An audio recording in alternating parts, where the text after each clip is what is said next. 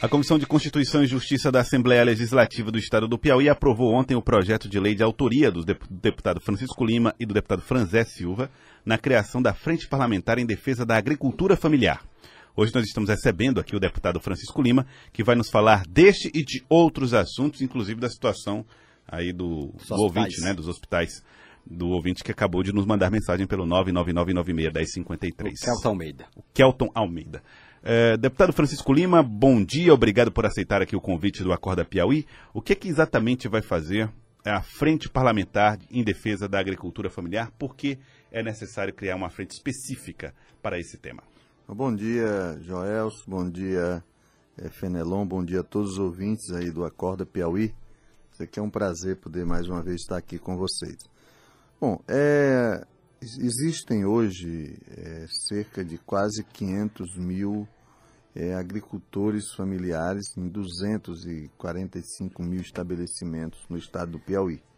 Então, é uma quantidade de pessoas que vivem no campo, que produzem para o seu sustento e que produzem um excedente é, para alimentar a nossa população, que é de fato quem produz os alimentos.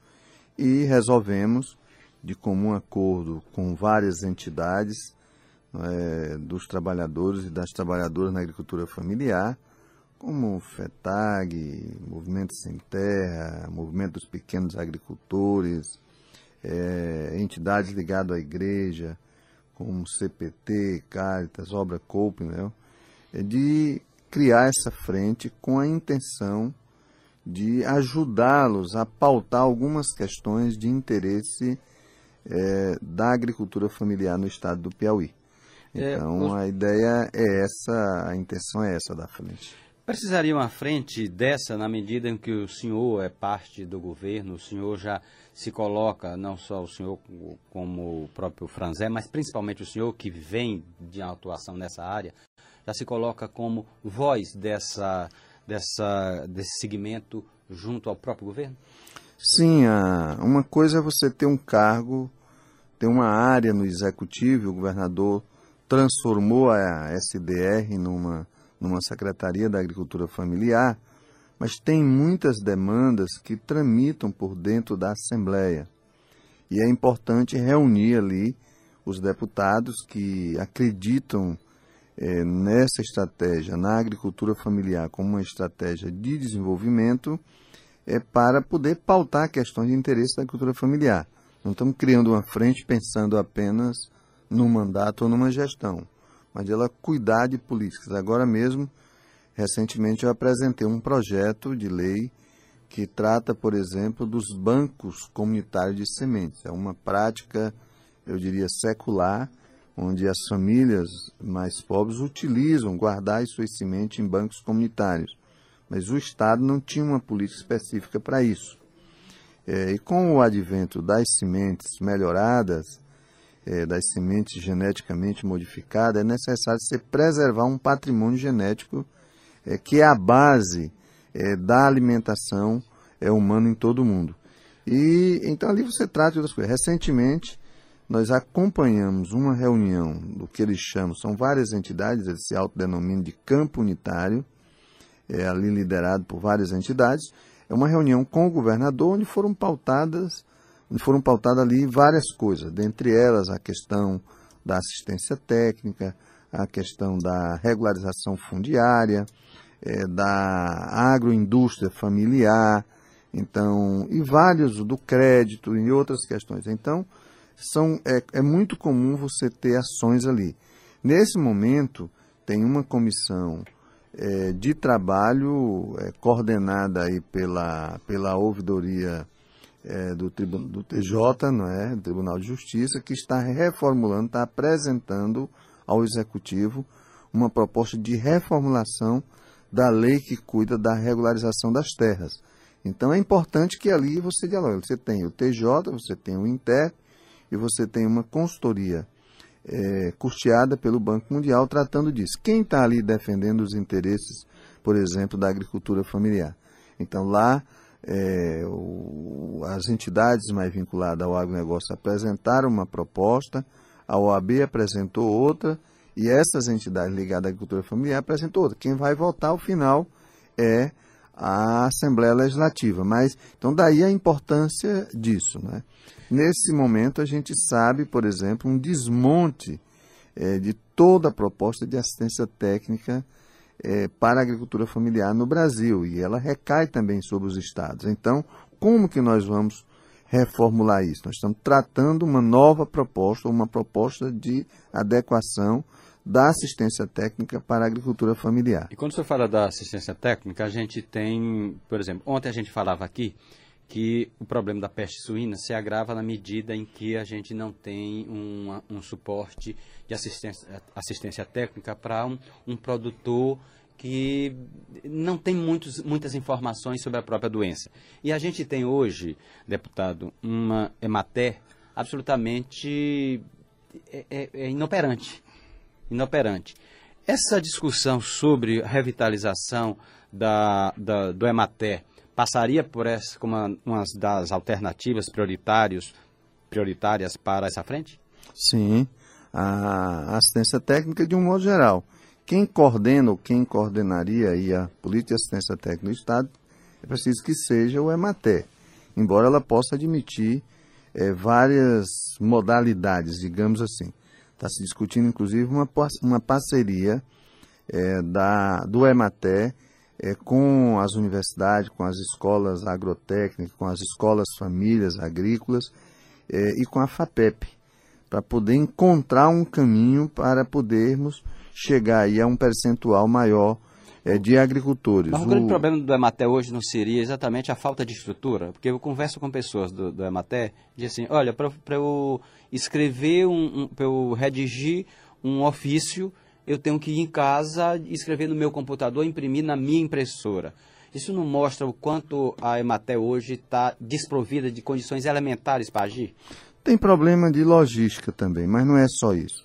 Tem, na verdade, uma desmotivação geral é, a, o Ematé tem 600 técnicos. Desses 600, nós temos 200 que estão em fase, digamos aí, de pré-aposentadoria. E nós temos uma concentração grande em Teresina é, e temos ainda um, um, um terço deles também. É, de um modo geral, os salários são baixos, mas tem um terço ainda, esse terço mais novo com salário mais baixo ainda. O ano passado houve uma tentativa do governo de apresentar uma proposta que pudesse recompor a base salarial a partir de um plano de carga e salário, mas houve um desentendimento é, lá na Assembleia, um desentendimento da proposição, é, junto com a DAP, terminou, é, o deputado Rubens Martins pediu para retirar da pauta esse projeto. A meu ver, foi um prejuízo. Então, acho que, é, na verdade, o que, que acontece? Quando o lençol vai encolhendo, é preciso se escolher, ou cobre a orelha, como diz a história, ou calcanhar. Então, é, eu acho que a estratégia do Ematela foi desenhada lá no final, lá nos anos 80, os anos 70, quando ainda existia a Embraté. É, foi extinta a Embraté na época do governo Collor. Houve uma lei que foi aprovada aí é, nos anos, acho que 2010, por aí, essas, eh, os estados não adequaram a essa nova sistemática da lei da assistência técnica. E não tem, e termina com essa crise de recursos comprometendo eh, a logística. Então, deputado Francisco Lima, o, senhor tá, o deputado Francisco Lima, o senhor acredita que na possibilidade de uma terceirização da assistência técnica no Piauí? Já é possível isso. Qual é o, é possível isso? Sim, é necessário isso. Incluir não só a assistência técnica pública feita pelos técnicos da Emater, mas também por empresa. Inclusive o, os bancos, os agentes de crédito, eles já utilizam isso. Tem um cadastro chamado CIATE, Sistema Integrado de Assistência Técnica, e você, para prestar serviço, a, sobretudo ao, aos projetos de crédito, você tem que estar cadastrado ali. Então é possível sim você incluir é, e é necessário você, você fazer isso. O fato é que o próprio IBGE, no último censo agropecuário, ele identifica que menos de 10 mil famílias têm assistência técnica hoje na área. Isso é muito baixo. Então, se nós, nós quisermos evoluir, e há uma evolução em curso, tanto do nível de tecnológico como no nível de agregação de valor da agroindustrialização. Então é preciso ter mais técnico no campo. Então é preciso. O ideal é que nós tivéssemos aí um sistema. Tem um, um senador da Bahia, se não me falha aqui a memória, que apresentou um projeto de constituição de um fundo de desenvolvimento agropecuário, onde recursos seriam partilhados, nem precisaria novos recursos, é, utilizando os mesmos critérios que hoje é utilizado para o FPM, para os FPS. Então, é um projeto interessante. Nós estamos caminhando para isso. Todas essas áreas estratégicas, elas terem um sistema unificado no Brasil. Poucos estados hoje conseguem fazer uma assistência técnica, principalmente para a agricultura familiar, de forma mais organizada por conta da limitação de recursos.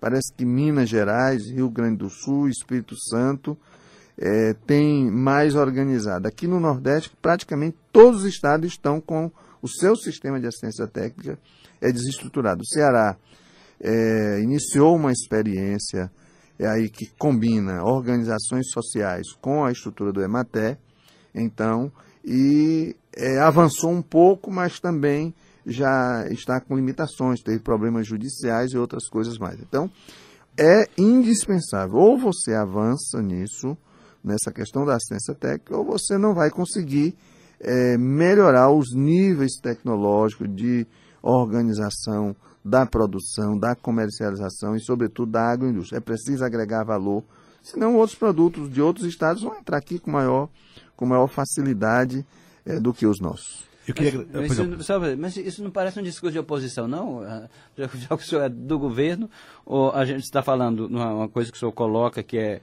é, todo mundo reconhece como fundamental essa questão, por exemplo, de apostar na agroindústria. E a gente não tem apostado objetivamente. Isso seria um papel, sobretudo, do Estado? Olha, é um papel o Estado precisa incentivar, não é? Sobretudo no meio dos mais pobres. Não adianta você achar que o que quem os grandes produtores eles têm seus instrumentos específicos. Claro. Então eles não dependem tanto do Estado, eles fazem sozinho é, se necessário. E o fato é que nós não temos um sistema estruturado nós temos um órgão, que é o EMATE, nós temos um segundo órgão, que é a DAP, que tem nível, bons técnicos, mas precisa se reorganizar. A política de assistência técnica, quando ela teve mais êxito e maior atuação, ela era bancada 70% pelo governo federal. Então houve um desmonte disso. É? E aí, ou você enxuga a estrutura e passa a ter é, digamos, uma atribuição diferenciada. Não é? eu, defendo, eu, na verdade, eu defendo que o Estado organize, o governador também defende isso, por, por setores. Não, nós temos a piscicultura. O Piauí era, era o último estado na piscicultura. Então, o Piauí hoje é o terceiro estado que mais produz pescado no Nordeste. Então, o Estado precisa dar uma resposta nessa área. Não é? A ouvindo caprinocultura. É, nós temos regiões, o Piauí é o segundo maior rebanho é, do Nordeste, é o Piauí. A gente perde só para a Bahia. Eu fui agora numa região ali de Paulistana, você chega numa feira com 3 mil animais, no final da feira tem 2.500, 2.800 comercializados. Eles mandam é, cerca, eu, fui um, eu visitei o município de Betânia, é, eles comercializam 500 animais por semana, um município bem pequeno. Eles mandam um, um terço aqui para Teresina e a outra parte vai para o Ceará, ou vai para Petrolina, ou vai para outro lugar. Então tem que organizar isso, porque tem que agroindustrializar, não dá para ficar transportando animal vivo. Nós temos que transformar animais abatidos. Aí eu fui em Queimada Nova, lá tem uma iniciativa de uma associação é, trabalhando isso. Então, é, são os fatos, não é? Houve um, uma atenção muito grande nesses últimos 20 anos, eu posso dizer assim, é, para o setor de educação. A educação evoluiu bastante. Por isso que nós melhoramos o IDEB, por isso que nós temos hoje 155 municípios que já têm, inclusive, é, um curso através da Universidade Aberta do Piauí. Mas na área do, do desenvolvimento rural, da agricultura familiar, nós não avançamos no campo dos pequenos. Por quê? Porque não há um investimento é, na mesma proporção que houve nos grandes, é, nos grandes empreendimentos. E se a gente não fizer isso, nós vamos. Houve inclusive um aumento, o IBGE também retrata 40 mil novos produtores. não é? 40 mil novos produtores que não tinha antes. Então isso é importante. Houve um crescimento. Agora, nós precisamos, é, digamos, reformular, reestruturar o sistema de assistência técnica voltado para a agricultura familiar. Ou o governo faz isso e tem que contar com uma, porque tem um custo alto, não é um custo pequeno, né? Então, e a gente precisa avançar. É a mesma coisa de água.